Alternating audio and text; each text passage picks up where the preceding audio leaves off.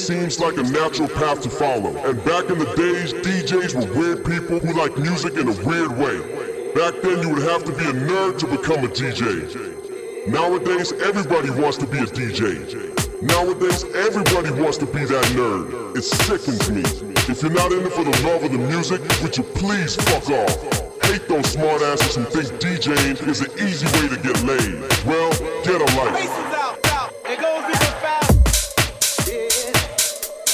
Wonder what a house will be like in the future. Wonder what the clubs will be like. Now that technology is taking over the DJ world, what will a DJ be like in the future?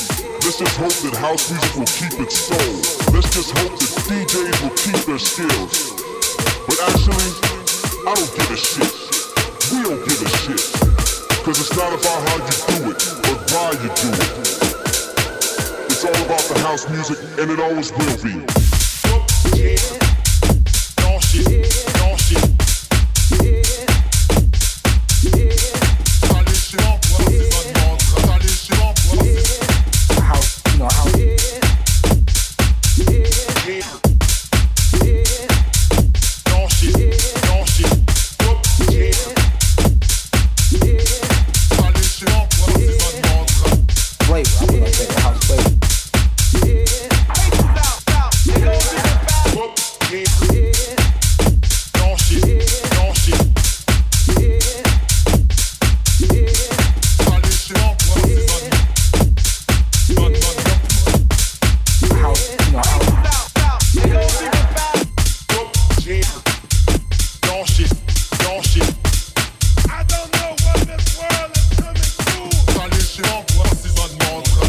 flavor. I put it like that, the house flavor.